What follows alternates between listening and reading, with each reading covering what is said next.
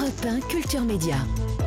Philippe Vandel. Merci de nous retrouver si vous nous rejoignez seulement et merci si vous êtes là depuis le début de l'émission à suivre. Nos invités, le comédien Thibaut de Montalembert et le journaliste du journal Le Monde, Fabrice Lhomme, parle de l'adaptation au théâtre du livre Un président ne devrait pas dire ça, un brûlot. Vous allez comprendre, ça parle de politique. Nicolas Caro va arriver, va nous rejoindre, Olivier Benkemoun va nous rejoindre. Je salue Jean-Luc Lemoine, bonjour. Bonjour Philippe Vandel. C'est moi, Jean-Luc, tous les jours vous intéressez, il cherchait mon nom, vous intéressez à un programme pour nous, c'est votre session de rattrapage. Aujourd'hui, je ne sais pas de quoi vous allez nous parler, mais pourquoi? Ah bah tiens, voici Olivier Benkimoun qui nous rejoint. Pourquoi avez-vous mis votre nom devant vous? Ah mais oui, il y a écrit Jean-Luc avec un petit... Qu'est-ce que vous avez fait? Bah non, mais c'est comme à l'école les premiers jours pour vous aider pendant l'appel. Parce que je sais que vous avez du mal à reconnaître les gens. Oui, hein. c'est vrai. Vous savez même pas qui est autour de cette table. Anissa, elle est avec vous depuis lundi. À chaque fois, vous me dites Mais, mais c'est qui cette dame? C'est- quoi son actualité? C'est vrai. hein? On vous aime, donc on vous aide, Philippe. hein. Mm. Ça peut paraître excessif de mettre mon prénom, mais j'ai eu un doute quand vous avez commencé la, la deuxième heure de l'émission mardi. On vous raconte tout. Bonjour Olivier Benkemoun. Il n'est pas arrivé encore Benkemoun. Bonjour Stéphanie Loire. Alors, non, euh, bis. Quand le, mec, quand le mec réussit à confondre Olivier Benkemoun et Stéphanie Loire, c'est que le mec a besoin d'aide ou, ou d'un labrador. Hein, Olivier, c'est celui qui est pas blonde, si ça peut vous aider à les différencier. Donc, à part ça, aujourd'hui, j'ai décidé de m'intéresser à une ONG, une ONG qui fait honneur à l'humanité, Influenceurs sans frontières. Car oui, les influenceurs ne sont pas là que pour donner des codes promo pour avoir de l'hyposuction pour le prix d'une, ou vous revendre à prix d'or des objets fabriqués qu'amour par des enfants. Donc, euh, non, ils font aussi dans l'humanitaire. Enfin, un, en tout cas, Dylan Thierry. Alors, Ah. euh, ouais. Un champion. Oh là, oh là. Alors pour ceux qui ne connaîtraient pas, Dylan Thierry, c'est ça. Euh, je vous promets que je vous dis la vérité, c'est hallucinant. Euh, une City, ils ont, une, euh, ils ont quelque chose qui guérit euh, les, les cellules cancérigeuses. C'est-à-dire que si tu as des cellules cancérigeuses dans ton corps, ce produit-là les tue. Ah non, c'est pas possible. Voilà, Ouais, en, sûr. non, mais- en novembre dernier, il faisait la promotion d'un médicament anti-cancer. hein. C'est dommage qu'il ne l'ait pas pris, car après, lui, il a un cancer du Becherel. Parce que cancérigeuse, euh, je suis pas sûr. Et là, Dylan a décidé d'aller en Turquie. Voilà, pour couvrir l'horrible tremblement de terre. hein. Euh, c'est- Déjà, ça commence mal. Mais son truc depuis quelques mois, c'est ce qu'il appelle des, des voyages humanitaires. hein. Alors l'avantage avec lui, c'est qu'il est polyglotte. Enfin, je crois, parce qu'il réussit un truc incroyable, traduire en français les propos déjà traduits par le traducteur qui l'accompagne. C'était un indépendant. Maison, il l'a perdu. Son- sa société, le bâtiment, il l'a perdu. C'est incroyable, hein. le monsieur il a, il, a, il a tout perdu, sa société, sa maison. Il a dormi dehors une semaine. Ils ont dormi dehors. Voilà. Donc, dans cette vidéo lunaire, on voit Dylan. Dylan qui déambule, bien filmé dans les ruines des immeubles effondrés. Et là, le, le- le petit malaise grandit. En dessous de ces pierres, en dessous de, ces, de tout ça, il y, a, il y a encore des corps, il y a encore des êtres humains. Et c'est ça qui est, qui est vraiment juste de passer à côté, ça me fait, ça me fait mal au cœur.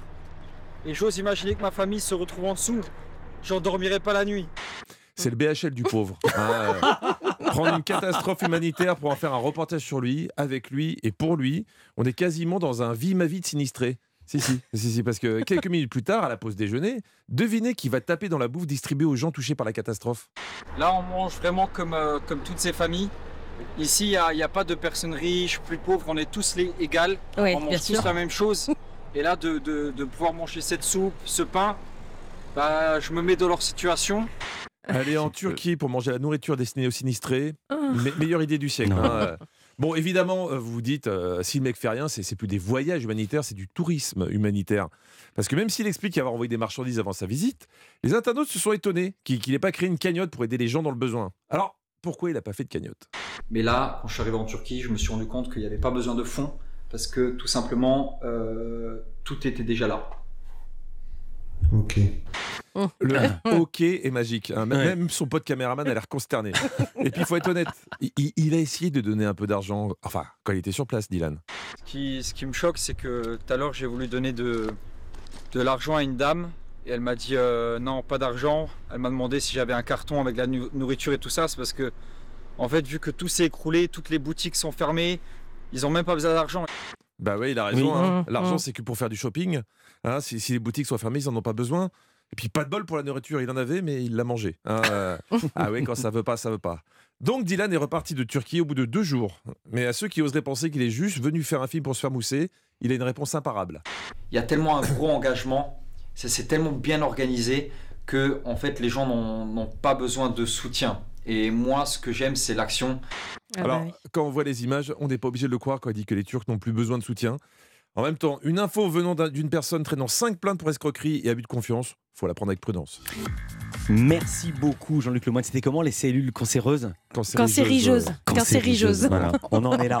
Euh, Jean-Luc, vous serez en spectacle le 3 mars, ce sera à Saverne en Alsace, et puis on vous retrouve tous les jours dans Historiquement Vôtre, de 16h et 18h avec Stéphane Bern sur Europe 1, donc tout à l'heure à 16h.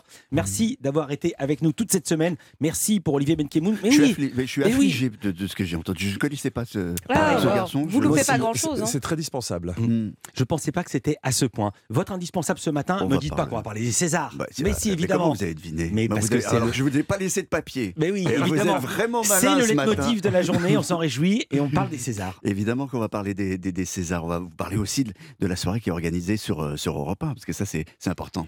Oui, ça va être une très très belle soirée à partir de 19h, le tapis rouge avec notamment Laurie Choleva, Didier Alouche, Olivier Benkemoun. La suite de Culture Média, c'est dans un instant avec un, souvenir. Là, vous pouvez monter le son, vous pouvez ouvrir les fenêtres si vous êtes en voiture. N'accélérez pas, mais montez le son d'Europe 1. Voici les Q avec Philippe Vandel. Culture Média, belle matinée. Culture Média avec vos invités culture, Philippe Vandel. Bonjour Thibaut de Montalembert. Bonjour. Plaisir de vous recevoir ici. C'est une première pour vous dans Culture Média, donc une première pour nous. Comédien, Lops vous décrit comme le méchant préféré des Français Oh, et qui tient le rôle depuis 10 ans de l'agent artistique Mathias Burnville dans 10%. Pas depuis 10 ans, je me suis un peu gouré. Dans 10%, mais vous êtes le méchant. Et votre actu, c'est cette pièce Un président ne devrait pas dire ça. Adaptation théâtrale du sulfureux livre des journalistes enquêteurs du journal Le Monde. Gérard, Gérard Davet et Fabrice Lhomme, qui avaient rencontré à 61 reprises, si mes chiffres sont exacts, le président de la République de l'époque, qui était François Hollande. Avec nous, Fabrice Lhomme, bonjour. Bonjour. Livre sorti en 2016 qui a causé une onde de choc considérable au point, dit-on, qu'il a empêché François Hollande de se représenter à la présidentielle de 2017, faut-il le rapporter, remporté par Emmanuel Macron. Euh, il y avait déjà une bande dessinée qui racontait votre duo, euh, votre manière de travailler. Pourquoi une pièce de théâtre? Que dit cette pièce que le livre ne dit pas? Cette pièce dit beaucoup de choses qui ne figurent pas dans le livre, puisqu'en fait, cette pièce raconte les coulisses. Alors, vous avez les, les coulisses d'une présidence euh, hors norme, qui a été celle de François Hollande, même si sur scène, le président n'est pas nommé, c'est le président avec un grand P.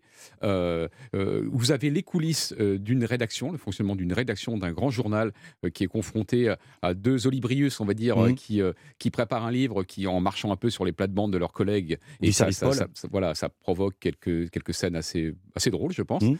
Et, et enfin, ça raconte surtout les coulisses d'un affrontement euh, qu'on a voulu vraiment mettre en scène entre ce ce qui incarne le pouvoir suprême en France, qui est la présidence de la République, et ce qui est le contre-pouvoir ultime, c'est-à-dire la presse. Donc voilà, c'est vraiment un livre sur toutes ces coulisses. Le spectateur est une petite souris dans le bureau d'un grand journal ou du président de la République. Alors, vous ne citez pas le grand journal, il n'est pas dit Le Monde, il n'est pas dit François Hollande. Et Thibaut de Montalembert, vous n'incarnez ni Gérard Davet ni Fabrice Lhomme, réunis en seul journaliste homme, mais c'est quand même un duo parce qu'il y a une jeune, jeune journaliste qu'on vous impose, qui elle ne jure que par les réseaux sociaux.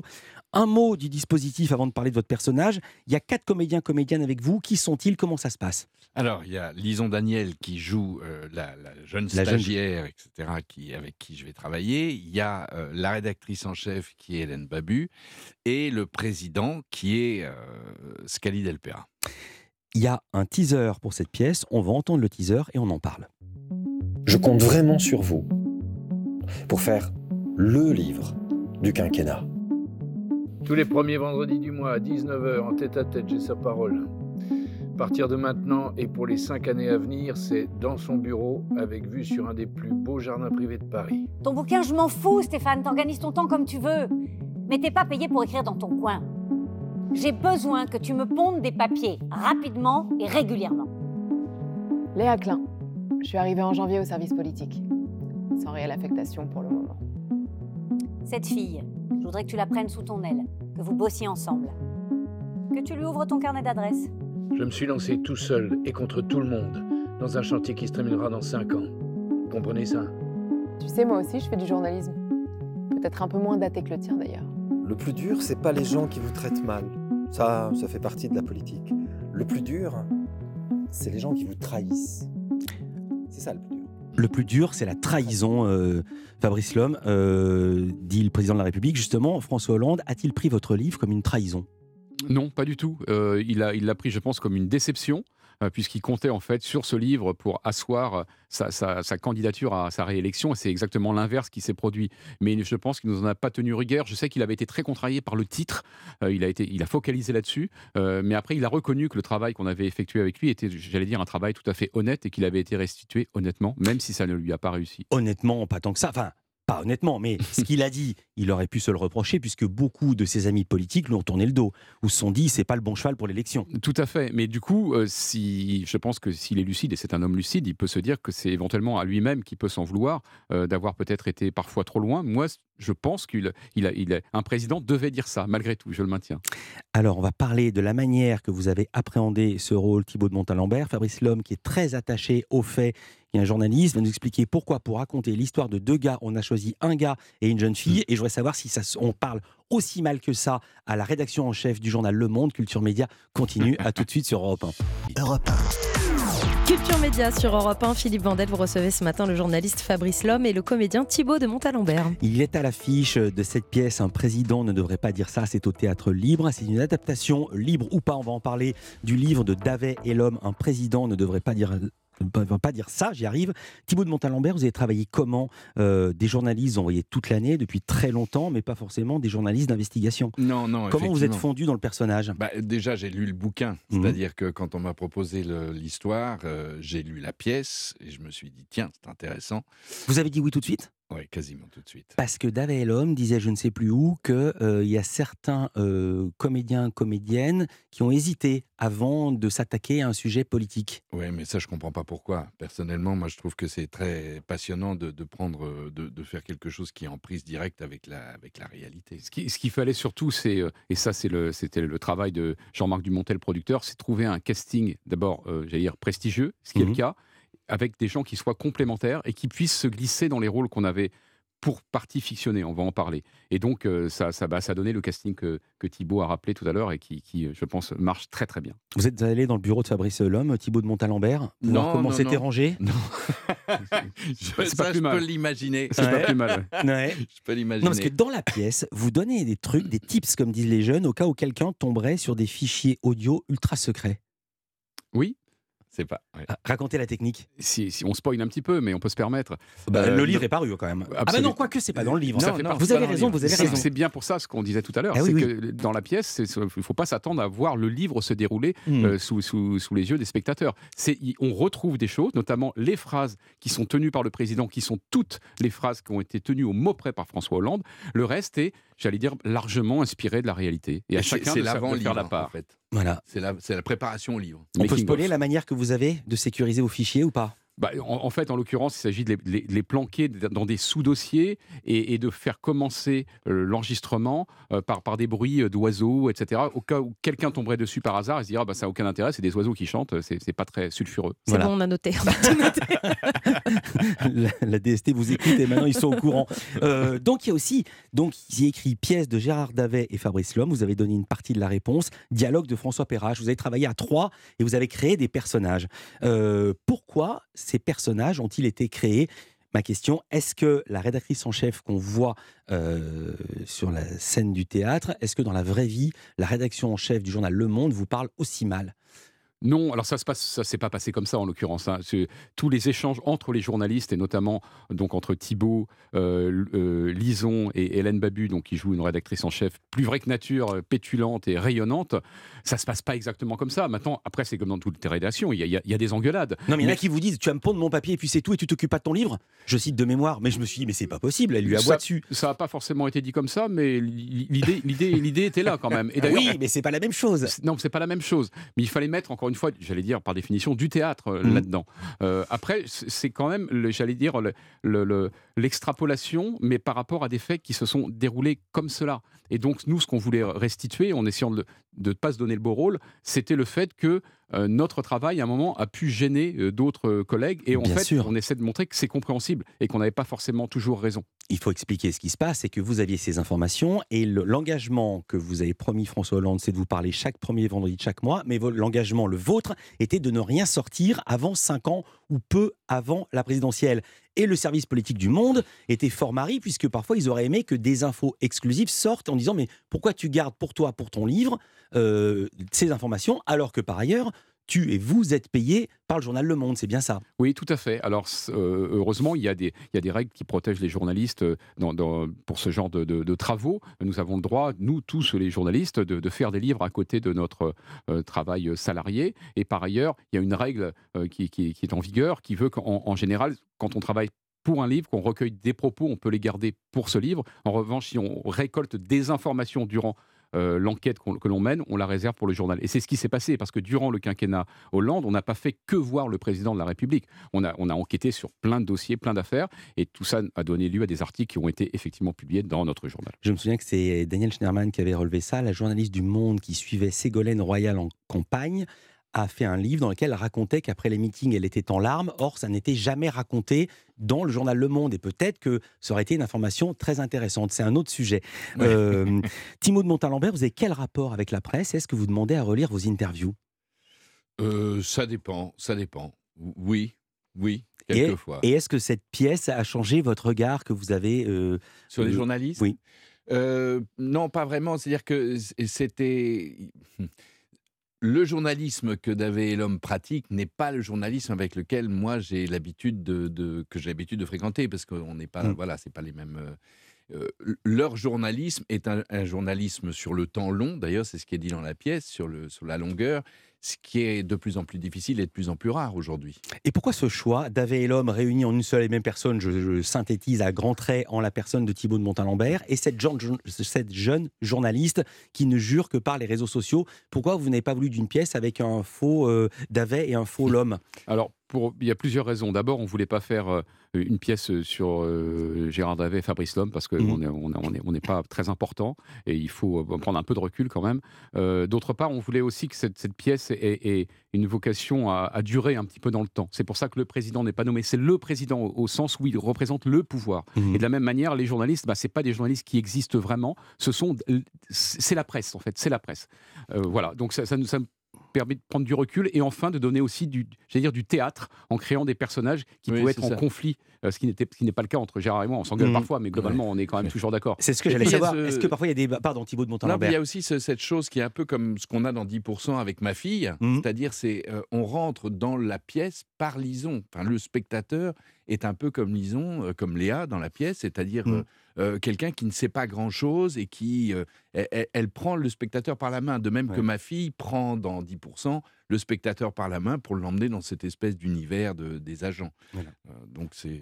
Vous serez au César ce soir? Non. Vous avez vu cet enchaînement? C'est juste parce qu'on va parler des Césars avec Olivier Benkemoun, on va parler de littérature. Je vous demande pas si vous lisez des livres. Culture Média continue et on en est ravis. Europe 1. Culture Média sur Europe 1 avec euh, nos invités Fabrice Lhomme et Thibault de Montalembert. Mais aujourd'hui, le grand événement aussi, c'est la cérémonie des Césars ce soir. Philippe à laquelle Vandel. Thibault de Montalembert n'assistera pas car il est sur la scène du théâtre. Du Exactement. théâtre libre à 21h. Oui, voilà. Vous allez regarder après les Césars, euh, savoir qui a gagné, qui ah bah a perdu. Oui, bien sûr. Est-ce que vous avez voté? Bien sûr. Alors, euh, vous n'allez pas nous dire pour que vous avez voté, évidemment.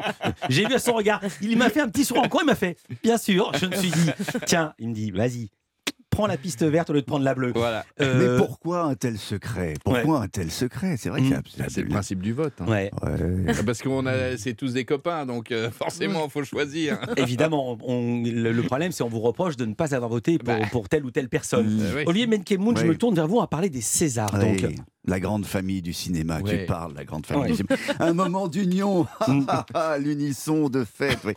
Bon, vous pensez que c'est ça? Pas du tout. Tout le monde, ah oui, tout le monde se retrouve, mais c'est aussi un concours. Et euh, les concours, les gens n'aiment pas trop les concours, être en compétition, effectivement. Donc, bon, première chose. Et puis, en plus, la règle, c'est pas euh, plus tu viens, plus tu as de la chance de l'avoir. Hein non, non. C'est comme l'a rappelé Pio Marmaille au micro de Marie Jiquel. Des cinq fois où j'y étais, c'était plutôt agréable. Il y a une certaine tension quand même. Hein. On va pas rêver. C'est-à-dire que on attend tous de savoir euh, si on l'a ou pas. En tout cas, je viens, mais je ne gagne pas le César. C'est mon, c'est ma, c'est comme ça.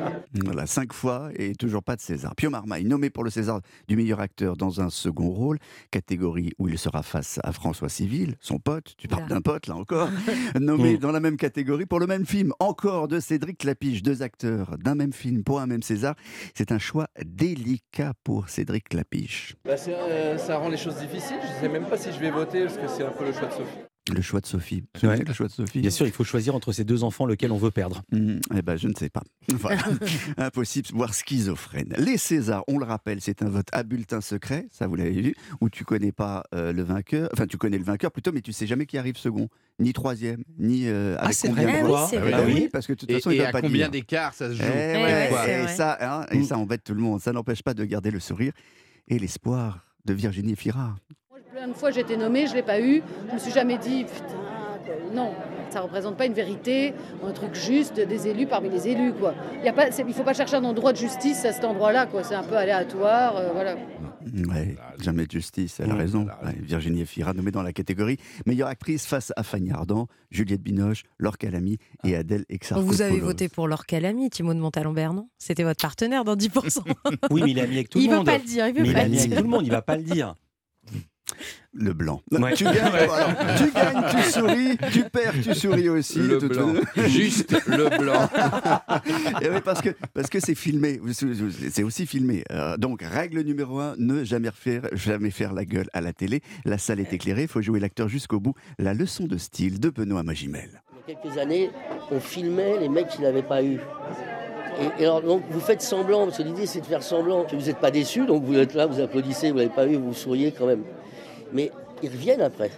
Et si vous ne tenez pas assez longtemps le sourire, on vous voit genre, putain, je l'ai pas eu l'enfoiré. je- Tu vois, il y a un truc comme ça. C'est assez étonnant, quoi. C'est assez drôle. Donc, il faut essayer de garder cette. euh, De cette jouer à l'acteur.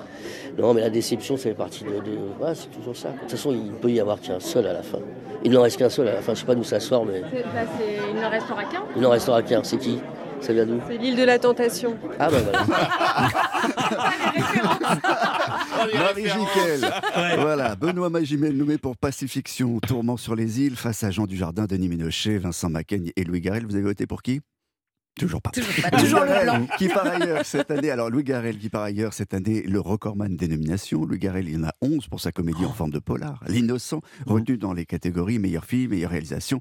Bref, c'est le grand favori. Dernière question, on parlait de musique. Si la soirée des Césars devait avoir une couleur musicale Alors, entre les comédies po- euh, policières, les enquêtes, les films sur les attentats, sur les ouvrières ou sur les joyeuses troupes de théâtre pendant les, les tristes années SIDA, quelle couleur donner à cette soirée? Euh, Il n'y avait qu'un compositeur pour répondre à cette question, c'est Alexandre Desplat, deux Oscars et quatre Césars, pour nous le dire. D'abord des films qui ont marché, qui ont ému les gens. Beaucoup de films assez durs, assez forts, assez émouvants. Donc peut-être une musique plutôt sombre et tragique. Sombre et tragique. Ah, voilà. bien ça. Alexandre Desplat, nommé pour la musique d'un film sombre, non pas du tout sombre et tragique, puisque c'est un film de zombies de, de Michael- de Michel Avedel. Ah oui, c'est coupé. Ouais. Le fameux qui s'appelait Z, et Ouais, qui s'appelle. Coupé. Ah oui, ah oui. Avec un Z à la fin, parce qu'il y avait le Z sur les tanks et sur les Mais chars oui, mais oui, de bien Poutine. sûr. Bah Donc oui. c'était pas possible. Bah non. Non. La soirée sur Europe Bah, on se retrouve euh, pour euh, la préchauffe hein, Mhm. euh, dès 19h. Au bar Non, dans le studio de Lionel Gougeot avec nos invités en direct de l'Olympia. Puis à partir de 19h45, le tapis rouge en direct animé par Laurie Cholévray et Didier Alouche en partenariat avec Canal+. Et puis 20h45, le début de la soirée des Césars que l'on vivra en direct. Et je serai entouré d'experts du cinéma français. Fabrice Leclerc de Paris Match, Caroline Vier de 20 minutes et Alain Grasset de Satellisfax Cinéma. Et puis tous les lauréats des Césars seront au micro européen de Marie Jiquel. Marie Jiquel qu'on a entendu euh, il y a quelques instants. L'île Euh, de la tentation. Pas de César, pas de César. Hier, nous recevions Muriel Mayette, qui a été longtemps pensionnaire sociétaire de la Comédie Française, qu'elle a dirigée pendant huit ans. Euh, immense actrice, elle était la première femme à diriger la Comédie Française. On parlait des Molières. Elle n'a jamais reçu aucun Molière. Elle n'a même jamais eu une seule nomination. Nomination. Euh, et vous-même, Non plus. vous votez pour les Molières? Vous avez Je- jamais été, jamais de nomination non plus? Non, non plus. C'est pas comme si vous n'étiez pas un bon comédien. Non, mais bon, voilà, il y en a eu d'autres, donc Oui. je suis pas tout seul. hein. C'est opaque, opaque, les Molières. Il y a un Non, truc on avec est, on d'accord. opaque. On est d'accord. Vous en pensez quoi? Non, j'en pense rien. C'est Ah. simplement, je crois qu'il n'y a pas eu euh, le spectacle ou le film qui a été porteur suffisamment pour que on- voilà, D'accord. je sois nominé. Ou... Cette réponse est éminemment euh, diplomatique. Et politique. Il est beaucoup de questions de diplomatie et de politique euh, quand vous êtes avec François Hollande. Il y a des passages assez incroyables quand il vous laisse assister à un match de foot. Ça, c'est la jeune fille qui regarde le match de Ouais. foot, la jeune journaliste, mais ça vous est arrivé à vous. C'est comment de voir un match de foot avec François Hollande? Ah oui, complètement. Et ben, c'est un peu déstabilisant parce que d'un seul coup, vous n'êtes plus avec le président de la République, vous êtes avec le- l'ancien ailier droit du FC Rouen qu'il a été dans sa jeunesse Ouais. et juste un pur, euh, un pur amateur, de, amateur de football. Donc euh, simplement, on ne pouvait pas se contenter de voir un match de de foot avec quelqu'un qui n'est pas notre copain, qui reste le président de la République. Donc on a profité de ces moments pour lui faire parler du foot, mais de manière, j'allais dire, plus euh, sociétale, avec des propos euh, assez fameux, assez cash, euh, que, que certains découvriront ou redécouvriront en, en voyant la pièce. Ah oui, il y a des choses, on a peine à le croire. Si vous ne dites pas que tout a été prononcé par François Hollande, on a parfois peine à le croire. Ça s'appelle Un président ne devrait pas dire ça. C'est le titre, évidemment. Pourquoi il était furieux? Parce qu'il l'a dit. Vous êtes réconcilié avec lui? Oui, euh, on, entretient des rapports, j'allais dire courtois. On s'est Mhm. revus. Euh, on l'a d'ailleurs avec Gérard Davet, on l'a réinterviewé pour quelques quelques enquêtes, notamment le livre qu'on a fait sur Emmanuel Macron il y a, il y a un an. Euh, on, donc on, on a on a on a on a encore des rapports cordiaux, ce qui prouve bien euh, qu'on ne l'a pas trahi. Oui, et puis ils font toujours des titres tellement sympathiques, Davet et l'homme. C'était quoi le titre du livre avec Emmanuel- sur Emmanuel Macron? Le traître et le néant. on, on essaie toujours d'être le plus sobre possible. Mais toujours, toujours, et bienveillant. Culture Média sur Europe 1 avec vos invités Philippe Vandel, Fabrice Lhomme et Thibaut de Montalembert pour la pièce Un président ne devrait pas dire ça. Et tout de suite, c'est le coup de cœur livre de Nicolas Caro. Nicolas, bonjour. Ou Bonjour, j'avais oublié mon livre. Ouais, Est-ce que vous êtes de grands lecteurs, tous les deux, Fabrice Lhomme, euh, Thibaut de Montalembert, avant que je vous demande ce que vous lisez en ce moment? Moi, oui, beaucoup. euh, depuis toujours. Et vous-même, vous avez le temps de lire ou vous lisez que des Bah, livres d'enquête Moins, moins qu'auparavant, non. J'essaie Oui, d'éviter de les livres d'enquête parce que j'ai envie de changer quand même de, de- de- de mon job. Donc j'essaie Ouais. de ménager des, des moments pour quelques romans. euh, voilà. Alors justement, ça pouvait pas mieux tomber avec cette réponse parce que ce matin, Nicolas Caro, vous avez avec vous un livre, mais vous dit au genre non identifié. Oui. Qu'est-ce que ça veut dire? Ben, ça ressemble à un polar, mais c'est un peu plus. Je vous explique. Ça s'appelle True Crime Story, aux éditions du Masque, signé Joseph Knox, auteur à succès en Grande-Bretagne. Bref, True Crime, vrai, crime, facile. des Ce sont histoires. des livres qui racontent un fait divers, mais en réutilisant les codes du roman. On appelle ça aussi de la narrative non-fiction, comme Truman Capote, par exemple. C'était le premier de la- sang-froid. Voilà, Ouais. exactement. C'est la grosse, grosse, grosse tendance en ce moment depuis plusieurs années et ça continue. Il y a Jaenada qui fait ça aussi très, très Ouais. bien chez nous. Il refait les et c'est magnifique. Voilà. Mais en fait, Joseph Knox, il a inversé le processus, si on veut. Il a écrit un roman de la pure fiction en le déguisant comme un Ah. livre de true crime. J'ai cru qu'il avait écrit un roman, puis après il allait tuer la personne pour de vrai. ça, oui. donc, C'est donc, Joseph Knox qui enquête. Knox, je sais pas comment on Euh, prononce. voilà, mais pour de faux. Son héros s'appelle Joseph Knox et l'auteur aussi s'appelle Jo- Joseph Knox. Au départ, c'est une disparition.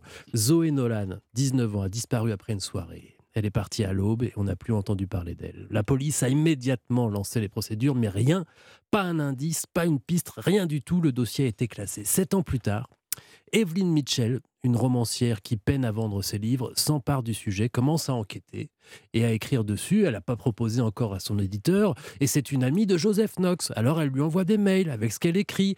Au début, Joseph euh, s'en fiche un peu, il se dit que ça ira pas loin. Ça fait très longtemps qu'Evelyn n'a pas vendu le livre. Elle a eu son petit succès au tout début, puis bon, donc il la laisse un peu tomber, il a un peu honte, mais il lit pas ce qu'elle fait.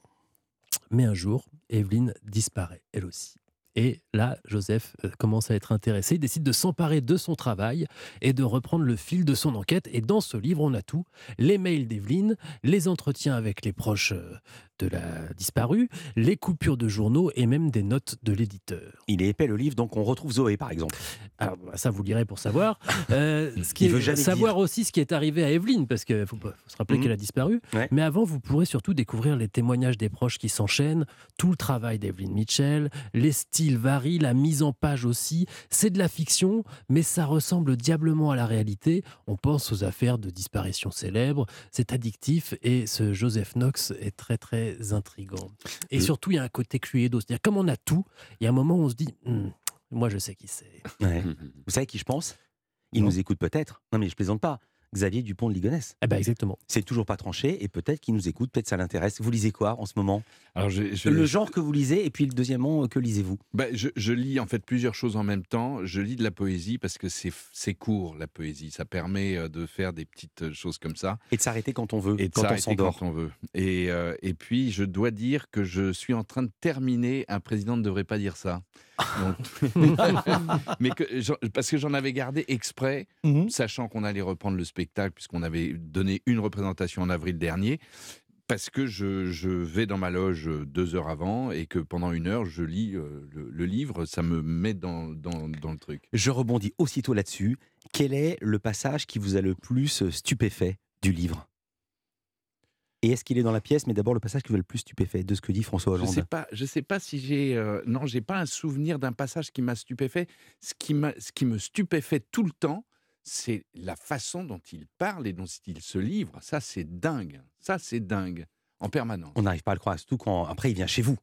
Oui, il y, a des- il y a eu des dîners, soit chez Gérard, soit chez moi, euh, qui avaient l'avantage de nous laisser plus de temps pour faire Mhm. des interviews, j'allais dire, à rallonge et obtenir des, des- des- souvent des confidences plus intéressantes. Complètement, vous oubliez de vous demander quand vous regardez le foot à l'Elysée avec des bières Euh, Est-ce que c'était avec des bières? Non, je ne crois pas. Mais si on aurait pu en avoir si on, a- si on en avait demandé. Mais d'ailleurs, il y a tout dans, la pièce, il y a tout un jeu là-dessus sur Oui, savoir est-ce qu'on doit accepter un verre ou pas. ou non Et d'où l'intérêt d'avoir deux personnages euh, antinomiques, j'allais dire, a priori en tout cas. Euh, la vieille école, la, la jeune qui allait dans longue, et tous- tous les deux n'ont pas la- forcément la même approche. Alors, qu'est-ce que vous lisez, Fabrice Lhomme? On a compris que vous ne lisez pas de livres d'enquête, que ça vous rappelle trop le boulot, ce que je peux piger.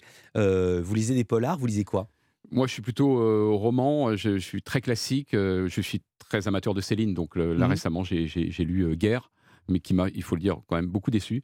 Donc euh, du coup, euh, j'ai entamé un, un autre livre qui est plus facile à lire, qui est surtout fait de photos, qui s'appelle L'univers de The Clash, le groupe dont je suis absolument fan. Ouais. Très beau livre qui vient de sortir, de Philippe Margotin, je le recommande à tous ceux qui aiment ce groupe, ou même ceux qui ne le connaissent pas. Et ça, me, ça, ça me permet de changer un peu les idées. Oui. Et vous écoutez toujours les Clash, que vous étiez punk avant? Oui, j'écoute, j'écoute À toujours la les- grande époque. J'éc- J'écoute toujours les Clash, mais pas seulement. Ouais, pareil. Vous restez avec nous, Culture Média continue. Fabrice Lhomme et Thibaut de Montalembert sont les invités de Philippe Vandel pour la pièce Un président ne devrait pas dire ça, une pièce où la politique est le sujet euh, central. Et bien la politique sur Europe 1, c'est tous les dimanches avec le grand rendez-vous, une heure d'interview avec Europe 1, CNews et les échos. Dimanche à 10h, Dimitri Pavlenko reçoit Henri Guénaud. Un proche de président, lui aussi. Rendez-vous donc le grand rendez-vous dimanche à 10h. La nouveauté musicale sur Europe 1 aujourd'hui, c'est Zazie. Vous écoutez Culture Média sur euh, Europe 1 avec Fabrice Lhomme et Thibaut de Montalembert et cette pièce à ne pas manquer au théâtre libre. Un président ne devrait pas dire ça. Pièce tirée du livre que vous aviez écrit avec Gérard Davet qui racontait 5 ans d'entretien avec François Hollande. euh, le premier vendredi ou le dernier vendredi de chaque mois, je me souviens plus. Le premier. Le premier et un entretien libre. Au départ, c'était à l'Elysée, puis à la fin, c'était c'était un peu trop solennel ou un petit peu trop compassé. Vous avez réussi à faire en sorte qu'ils viennent chez vous. Oui, c'est ça. On voulait sortir un petit peu de son cadre et surtout avoir plus de temps. Parce qu'en général, quand on avait rendez-vous à l'Élysée, c'était une heure. Et une heure dans- durant laquelle il pouvait être interrompu par sa secrétaire, etc. D'où l'idée d'organiser quelques dîners à nos domiciles respectifs qui- où il avait le temps de, j'allais dire, de s'épancher plus longuement et nous de, de travailler plus sur des sujets de fond qu'on voulait aborder aussi dans ce livre et qui, je crois, apparaissent aussi dans la pièce. hein. Il y, a des- il y a des moments drôles, je pense, dans la Mhm. pièce. Il y a des moments tragiques, des moments durs et des, des moments où on parle de, de- j'allais dire, des, des vrais sujets. C'est pour ça que je pense que c'est un spectre assez large qu'on balaye. notamment les attentats. Et il y a cette question entre vous deux, qui est une question extrêmement intéressante quand on va interroger quelqu'un. Vous-même, vous êtes touché, comme tous les Français, par les attentats. Est-ce que vous devez montrer votre émotion ou au contraire être sur la réserve en faisant votre travail de journaliste? Oui, alors en fait, la, la- la solution est simple, c'est qu'il faut, quand on est journaliste, il faut se forger une carapace. Donc on doit rester sur une certaine réserve. Mais le personnage joué par euh, Skelly Delpera, euh, qui interprète vraiment brillamment le- ce rôle de président, euh, est interrogé à un moment dans, dans- dans la pièce hein, sur, sur ce thème-là. Est-ce est qu'un président de la République peut et doit pleurer, par exemple? Voilà, Mhm. c'est une, question. Je me souviens plus de la réponse, elle est assez extraordinaire. Vous l'avez en tête ou pas? Je me souviens plus ce qu'il dit exactement. J'aurais dû garder le texte dit, de la pièce avec moi. Oui, mais en gros, il non, dit, il dit je n'ai pas le temps. Je n'ai pas le temps. Et c'est assez dingue Il parce dit que, quand serait- on dit je n'ai pas le temps de pleurer, ça veut dire que c'est une décision et non pas un réflexe. C'est je, je C'est ce qui m'a frappé en C'est lisant entre ça. les deux, je C'est pense. entre les deux, je pense effectivement. deux. Et ça fait partie des, des- des choses que la pièce montre bien. euh, c'est que parfois on est dans, dans- dans l'ambiguïté, y compris les sentiments. Et je pense que est-ce que je me laisse aller ou pas? Et vous savez, l'enchaînement est tellement rapide, tellement rapide. Vous êtes président, vous êtes. Enfin, il faut passer d'un truc à l'autre. J'aime bien euh. quand vous me dites, vous savez, non, non, j'ai jamais dirigé aucun pays. Non, je ne sais pas, justement. Ce sont justement des questions que je me pose. Et un de mes fantasmes de journaliste, c'est justement d'être la petite souris et d'être là au moment où ça se passe. Vous, vous avez été la petite souris. Parfois, il appelait des gens, pas Obama, mais des grands de ce monde. Et il dit, tiens, tenez, je vais vous montrer. Et il met le chef d'État sur haut-parleur. Tout à fait. C'est, c'est- on restitue quelques scènes euh, assez bluffantes que- comme celle-là. Et d'où l'intérêt, vous avez raison, je poursuis sur l'idée de la petite souris. Mais c'est que le spectateur, plus seulement les journalistes, le spectateur qui, qui- qui va au théâtre, soit cette petite souris. Et on entend comment les choses se disent. Euh, vous avez dit que vous étiez réconcilié avec lui, il vous a revu. Euh, est-il venu voir la pièce au 11 janvier, l'article le plus récent, au 11 février, l'article le plus récent que j'ai trouvé, il n'est pas venu. Mais on n'est plus le 11. Ah là là, c'est quoi cette Non, mine non, de... non, non, il est, il est pas encore, il est pas encore venu. Attendez, vous êtes pas- regardé avec un petit sourire complice, ça veut dire qu'il a annoncé sa venue. Non, non, du tout. non, non, c'est- moi, je, je me, je me disais peut-être qu'il est venu en catimini, mais Oui, je pense, ça. je pense qu'on l'a reconnu Non, quand non, même. je sais que Dominique Besnard, qui était là hier soir et qui, Mhm. qui est assez proche de lui, Ah. a- et qui a, a beaucoup, beaucoup aimé la pièce, et il m'a dit, mais je vais lui dire de venir, il n'y a pas de problème, il faut qu'il vienne. Et on a reçu des messages de plusieurs proches de François Hollande qui sont venus voir la pièce et qui l'ont vivement incité à, à venir y Ah assister oui. aussi. Donc on verra. J'avais vu à votre regard qu'il y avait une nouveauté. Je sais détecter ces petits moments. Euh, Nicolas Sarkozy, vous êtes toujours fâché avec lui, ou plutôt il est toujours fâché avec vous après le livre que vous avez écrit sur lui? Oui, et pas seulement le livre. Il se trouve qu'on a fait pas mal d'enquêtes qui le mettaient en cause. On n'est pas les seuls d'ailleurs. Et c'est quelqu'un qui a du mal, on va dire, avec la, la contradiction. Donc c'est dommage. Nous- Donc Gérard et moi, on n'est pas fâchés avec lui. En fait, on est, c'est assez, assez indifférent. Non, non, j'ai repris ma phrase, Voilà, c'est pour ça C'est lui qui est fâché avec vous. Bah, manifestement, oui, mais ce n'est c'est pas très grave. Il a- n'a plus le rôle central qu'il avait dans la vie politique française, même s'il reste influent. Euh, vous aviez notamment révélé avec Gérard Davet des, des affaires, les écoutes de Sarkozy, l'affaire Tapi, des scoops sur les affaires Big Malion ou Balkany. Euh, vous avez été cambriolé ça nous est arrivé, oui, l'un comme l'autre, et sans doute euh, par des gens qui cherchaient des documents euh, confidentiels qui, ne- qui auraient été bien en peine de trouver parce qu'il n'y avait rien à trouver. Voilà. Mais bon, ça fait partie, de- j'allais dire, des, des- des risques du métier. hein. C'est le- le- les, investigateurs ont tous à un moment été placés sur, sous surveillance, sur, Sur écoute, écoute. euh, Mmh. voire Mmh. parfois cambriolés. On est, encore, on est en France, hein, on n'est pas en Russie. Euh, on Ouais. n'assassine pas les journalistes, sauf malheureusement dans le cas des attentats islamistes, évidemment. Mais les journalistes d'investigation, de manière générale, ne- ne- je pense, ne sont pas fondés à se plaindre quand on voit ce que vivent certains de nos confrères à l'étranger. Et puis sinon, ils sont venus chez vous, ils ont trouvé des clés USB, ils ont écouté, ils ont dit il n'y a rien, il n'y a que des bruits de forêt. Ils n'ont pas compris l'astuce. ça a marché. Thibaut de Montalembert, quel projet à venir? Vous avez tourné avec des immenses noms américains. Oui, oui. Alors, il y a cette série euh, produite par Apple sur Benjamin Franklin, à la Mm. période où Benjamin Franklin vient en France réclamer, de- enfin, demander de l'argent, des hommes et des armes au gouvernement français pour la jeune révolution américaine. Ouais. Il reste 9 ans en France, que peu de gens savent. Et donc, on- il y a cette série euh, qui est, qui est- qui est- voilà, que je viens de terminer avec Michael Douglas qui joue Benjamin Franklin. Euh, C'est voilà. comment, pardon, hein, question ouais. de fan, c'est comment de tourner avec Michael Douglas? C'est génial. Non, c'est génial, parce que c'est un grand, grand professionnel. C'est-à-dire que euh, c'est quelqu'un qui vous donne la réplique, y compris en contre-champ. Ce qui est... Il y a plein d'acteurs euh, très connus chez Mhm. nous qui ne se donnent pas cette peine, par En contre-champ, ça veut dire quand il est de dos, euh, Quand il est de dos à la quand il- caméra. voilà, et il n'a pas est- besoin de faire le regard et tout ça. Non, et lui, il est vraiment avec. Enfin voilà, c'est un, un, c'est un professionnel, c'est un acteur, puis c'est un, un gentleman. vraiment. Et si je suis bien informé, vous serez dans le premier film de Christine Scott Thomas, c'est ça? Absolument. Oui, Et là oui. aussi, casting. euh, Oui, euh, Scarlett Johansson, Sienna Miller, euh, et puis euh, et puis il y en a une troisième. euh, Déjà, Sienna Miller Oui, et Scarlett déjà, ouais, Johansson, c'est- on est déjà très content. Ouais, voilà, Hein? voilà, voilà. Il y a ça, il y a, il y a Heartstopper aussi, avec lequel j'ai, dans lequel j'ai tourné un peu, avec Olivia Colman. Et, là, le film vais- de 10% alors? Et le film de 10% qui est en écriture, Ah justement, avec oui. Lison, Daniel, qui, qui participe Ah à l'écriture, et, euh, et Fanny Herrero. Il faut que vous caliez tout ça. Euh, juste un mot, dans 10%, vous incarnez un agent? Ouais. C'est vrai que votre fils Neville est agent pour de vrai? Absolument. Ah là là, la tête qui fait. La tête du papa, il fait. Absolument. Pardon, je m'attendais pas du tout à cette réponse. Non, non, oui, oui, si, si. Et ça se passe comment pour lui Ah bah très très bien. Non mais est-ce qu'à chaque fois on lui fait Ah dis donc ton père il joue l'agent etc. Oui, bah oui, forcément, forcément. Et de moi à- et à moi aussi, on me fait le coup. La preuve, vous voulez me le faire Bah non, mais c'est juste quand même complètement dingue. Et j'ai une dernière question pour Fabrice Lhomme. J'ai retrouvé un papier, un ancien portrait de Libé, c'était en 2014, qui parlait de vous et de votre compère Gérard Davet, qui disait Asociaux, ils sont incapables de tenir tout un dîner ou même un pot de service. Donc, C'était honnêtement, c'était une présentation de, de nous qui était vraiment caricaturale. Mais est-ce qu'elle est vraie caricaturale Non, mais Il y a une- des caricatures qui sont exactes. Voilà, il y avait une part de vrai, effectivement. Je pense qu'on est surtout un peu sauvage et très indépendant. Mais on peut, on peut oui, bien sûr qu'on peut assister à un pot et, et participer à un Et dîner. socialiser un tout petit peu, Voilà, un minimum quand même. Mais oui, vous avez même reçu à dîner le président François Hollande. C'est pour ça que je me suis dit, faut que je réexhume cette question. même capable de voir un match de foot. Merci beaucoup, merci à tous les deux, Fabrice Lhomme, Thibaut de Montalembert. Cette pièce est au Théâtre Libre à 21h. Un président ne devrait pas dire ça. On n'a pas encore dit les jours, c'est pas tous les jours. Mercredi, jeudi, vendredi, samedi. Donc vous y serez ce soir. Avec ce une soir, mise en scène, on n'en a pas c'est parlé, les mais Césars, qui, est- oui. qui est juste exceptionnelle, Oui, de. Charles Templon. Rien que pour la mise en scène, honnêtement, c'est, il faut, il on faut est d'accord, avec des vidéos et des fenêtres qui s'ouvrent partout. Absolument. On n'en a pas parlé parce qu'il fallait faire des choix et Oui, qu'on oui. était à la radio. Nous, on se retrouve lundi à la radio à 9h pour Culture Média. On sera avec le présentateur Laurent Romeshko qui anime tous les jours sur France 3 la météo à la carte. Il sera en direct du Salon d'agriculture Donc on a conjugué les deux actus. Et puis le comédien Jacques Weber pour un seul en scène. Monologue poignant, ça s'appelle Ranger. Juste après le flash, vous allez retrouver Julia Vignali et Mélanie Gomez avec Bien fait pour vous. D'abord, je vous salue. Ensuite, je vous pose la question. Le programme de l'émission aujourd'hui. Bonjour Philippe. Bonjour Philippe. Eh bien aujourd'hui nous allons parler d'expatriation. C'est vrai que l'expatriation ça fait ça fait rêver tout le monde. Vous hein, partiriez Mélanie où, vous? Ah, Moi j'ai- j'aimerais bien partir au Japon par Ouais, exemple. moi, au Mexique, un pays d'Amérique latine peut-être. ça se prépare Mélanie. Ouais. Non seulement il faut préparer l'aller de l'expatriation. Mais alors le retour, il paraît, oui. et oui. le pendant. Bref, c'est pour ça qu'on fait une émission. On vous écoute et on vous retrouve aussi lundi comme tout le monde. Merci encore Fabrice et Thibaut de Montalembert. Fabrice Lhomme, bonne journée, bon week-end. merci. À l'écoute d'Europe 1. C'était Philippe Vandel sur Europe 1.